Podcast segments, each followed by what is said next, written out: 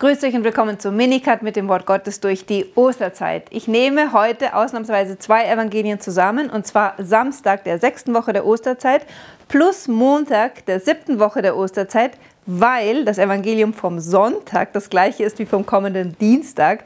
Und damit wir nicht durcheinander kommen in der Reihenfolge, nehme ich jetzt Samstag und Montag zusammen. Das heißt Johannes Kapitel 16, Verse 23 bis 33. Jesus hatte im letzten Evangelium gesagt, an jenem Tag werdet ihr mich nichts mehr fragen. Amen, Amen, ich sage euch, alles, worum ihr den Vater in meinem Namen bittet, wird er euch geben. Bis jetzt habt ihr um nichts in meinem Namen gebeten, dann aber bittet und ihr werdet empfangen, damit eure Freude vollkommen ist. Jesus führt hier eine Unterscheidung zwischen zwei Zeiten ein, und zwar die Zeit bis zu seiner Kreuzigung, Auferstehung und Pfingsten und die Zeit nach der Auferstehung. Warum sind das zwei verschiedene Zeiten? Warum haben wir vor der Kreuzigung den Vater noch um nichts gebeten, beziehungsweise die Jünger? Und warum ist es jetzt plötzlich nach der Auferstehung möglich, dass wir den Vater direkt bitten und der Vater unsere Bitten erhört? Ihr werdet es schon erraten haben, der Unterschied ist die Erlösung. Jesus muss erst das Heilswerk vollenden, vollenden, indem er für unsere Sünden am Kreuz stirbt.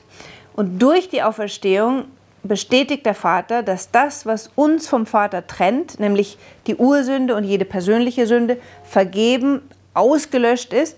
Und durch die Sendung des Heiligen Geistes werden wir dann wahrhaft zu Kindern Gottes. Das bedeutet, durch die Taufe haben wir dann Anteil an Christi Sterben, Auferstehung und empfangen den Heiligen Geist. Und ab dem Moment sind wir mit Christus, in Christus Söhne des Vaters, Söhne und Töchter, wenn ihr so wollt. Wir haben Anteil an der Sohnschaft Christi. Was hier passiert ist, dass Jesus uns Anteil gibt an seinem Priestertum.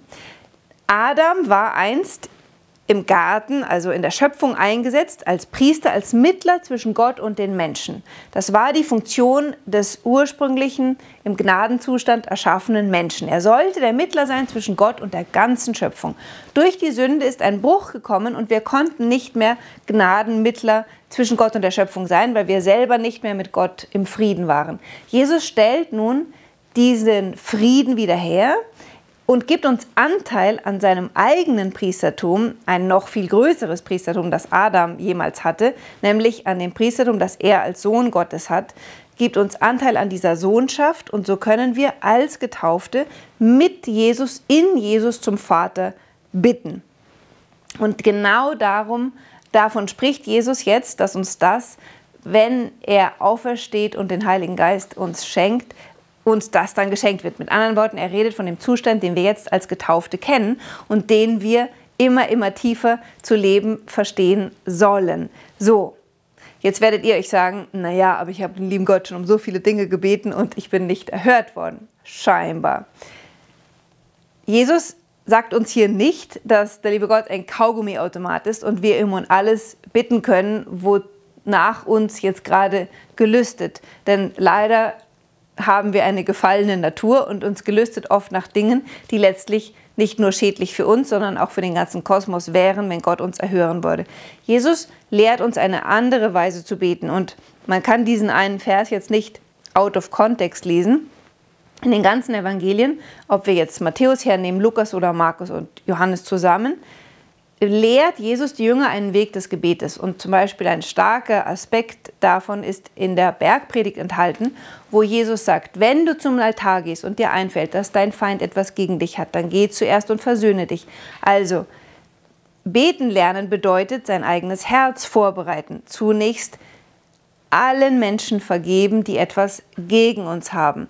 Radikal jedes Ressentiment gegen andere aus dem Herzen aus reißen, beziehungsweise zumindest den festen Willen, wir können unsere Emotionen nicht zwingen, aber mit Wissen und Willen allen Menschen vergeben. Das ist die Grundvoraussetzung des Gebetes.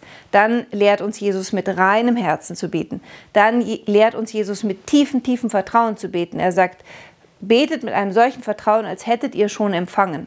Aber vor allen Dingen betet um das Kommen des Reiches Gottes, betet dass der Wille des Vaters auf Erden geschehe. Denn das ist ja das Priestertum, das er uns geschenkt hat, dass wir beten dürfen und sollen, dass das Reich Gottes auf die Erde kommt. Wie kommt das Reich Gottes auf die Erde?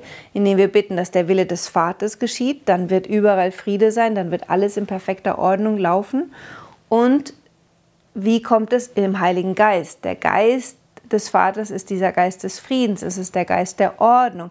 Es ist der Geist, der am Anfang über den Chaoswassern schwebte und dann diese prachtvolle, super perfekt geordnete Schöpfung hervorgebracht hat. Dort, wo der Heilige Geist lebt, dort kommt alles an seinen Platz und in die Ordnung hinein, in die Gott es von aller Ewigkeit her bestimmt hat. Und deswegen ist das perfekte Gebet das, was um das Kommen des Reiches Gottes betet das um das Kommen des Heiligen Geistes betet. Und es betet auch darum, dass wir fähig werden und den, den Willen Gottes tun zu wollen, so wie Jesus in Gethsemane zum Beispiel, Vater, nicht mein, sondern dein Wille geschehe. Umso tiefer wir in dieses Gebet hineinkommen, das um den Willen Gottes betet, umso stärker werden wir auch verstehen, dass all das, worum wir bitten, tatsächlich erfüllt wird, auch wenn es oft Geduld braucht, weil manche Gnaden gewisser Weise erkauft oder im Gebet erkämpft werden müssen. Das liegt nicht daran, dass Gott sich irgendwie lange bitten lassen muss, sondern er schenkt sofort die Gnade, aber lang, manchmal braucht es lange Zeit, bis unser eigenes Herz so von der Gnade durchwalkt ist, dass das, was da blühen soll, zum Vorschein kommen kann, beziehungsweise in dem Menschen, für den wir beten, braucht es vielleicht manchmal Zeit. Denken wir nur an die heilige Monika, die jahrelang um die Bekehrung des heiligen Augustinus gebetet hat, aber dann hat ihr Gebet einen ganz großen Heiligen hervorgebracht.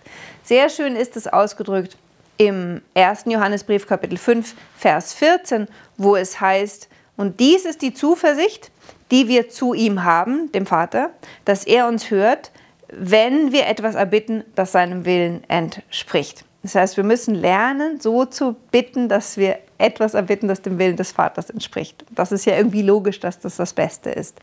Wenn wir wissen, dass er uns bei allem hört, was wir erbitten, dann wissen wir auch, dass er unsere Bitten schon erfüllt hat. Und deswegen sollen wir auch äh, immer schon im Danken bitten, dass er das, worum wir bitten, im Vorhinein danken wir schon dafür, dass er das erhören wird. Und dann sagt Jesus, das habe ich in Bildrede zu euch gesprochen, es kommt die Stunde, in der ich euch nicht mehr in Bildrede zu euch spreche, sondern euch offen den Vater künden werde. Hier haben wir wieder den Unterschied zwischen der Zeit vor der Kreuzigung und nach der Auferstehung. Jesus spricht vor und nach der Auferstehung nicht anders. Der Unterschied liegt in den Jüngern. Die Jüngern können ihn vorher nicht verstehen, weil sie den Geist Gottes noch nicht haben und weil sie noch unter der Sünde sind, die sie blind und taub macht. Im Kommen des Heiligen Geistes werden wir dann das Reden Jesu verstehen. Jetzt sagen die Jünger, oh, jetzt wissen wir, jetzt redest du plötzlich ganz offen mit uns und jetzt wissen wir, dass du alles weißt. Und Jesus sagt, jetzt wisst ihr, ich sage euch, die Stunde kommt, in der ihr alle versprengt werdet und mich alleine lasst. Das tun sie ja dann in der Nacht der Verhaftung. Ich aber bin nicht allein, denn der Vater ist immer bei mir. Ein wunderschöner Satz, der für jeden von uns gilt. Wenn wir einsam sind, wenn wir alleine sind, lernen wir diesen Satz auswendig. Wir sind nie allein, denn der Vater ist immer, immer, immer bei uns.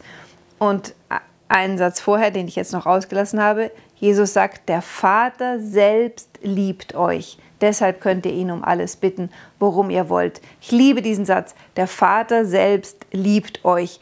Uns das kundzutun, ist die ganze Sendung Jesu, jeden einzelnen Menschen davon zu überzeugen und es ihm zu offenbaren, dass Gott persönlich, der Schöpfer des Universums, das schon seit drei Milliard, über 13 Milliarden Jahren existiert, ist einfach unvorstellbar, ja? dass dieser Vater und Schöpfer des Universums jeden von uns persönlich liebt, persönlich beim Namen genannt hat und sich persönlich für die Wünsche unseres Herzens interessiert. Dann sagt Jesus noch, ich bin nicht allein, der Vater ist immer bei mir, was auch für jeden von uns gilt. Dies habe ich euch zu euch gesagt, damit ihr Frieden habt. Ja, das soll uns Frieden geben, dass der Vater selbst uns liebt. Und dann sagt der Herr noch, in der Welt seid ihr in Bedrängnis, aber habt Mut, ich habe die Welt besiegt. Hier kommt wieder das Paradox des Christentums zum Ausdruck. Ja, wir sind in der Welt im Bedrängnis, weil wir in dieser gefallenen Welt leben, wo noch der Kampf zwischen Gut und Böse tobt. Aber Jesus sagt, der Kampf wird zwar bis zu meiner Wiederkunft noch weiter ausgefochten, weil jede Seele sich entscheiden muss. Aber eins sollt ihr wissen, ich habe das Böse schon besiegt. Und deswegen, wenn die Bedrängnis auch groß ist, wenn ihr gegen Versuchungen kämpfen müsst oder wenn Feinde der Kirche gegen euch kämpfen, wenn es schwer ist, in euren Leiden, in dem Kreuz, das ihr zu tragen habt, habt Mut, ja, seid tapfer, ist ganz wichtig, kommt ganz oft in der Heiligen Schrift vor. Seid Mut im Wissen darum, dass Gott euch liebt und dass ich, Jesus Christus, das Böse besiegt habe, auch wenn es oft so ausschaut, wie wenn das Böse die Oberhand davon tragen würde. Das ist nur Schein. Das Gute hat schon gesiegt und wir gehen auf den Tag hinzu, wo der Sieg des Guten ganz und gar offenbar werden wird. Das soll uns für heute und alle Tage unseres Lebens ein Trost sein. Ich wünsche euch einen schönen Samstag und Montag. Bis morgen.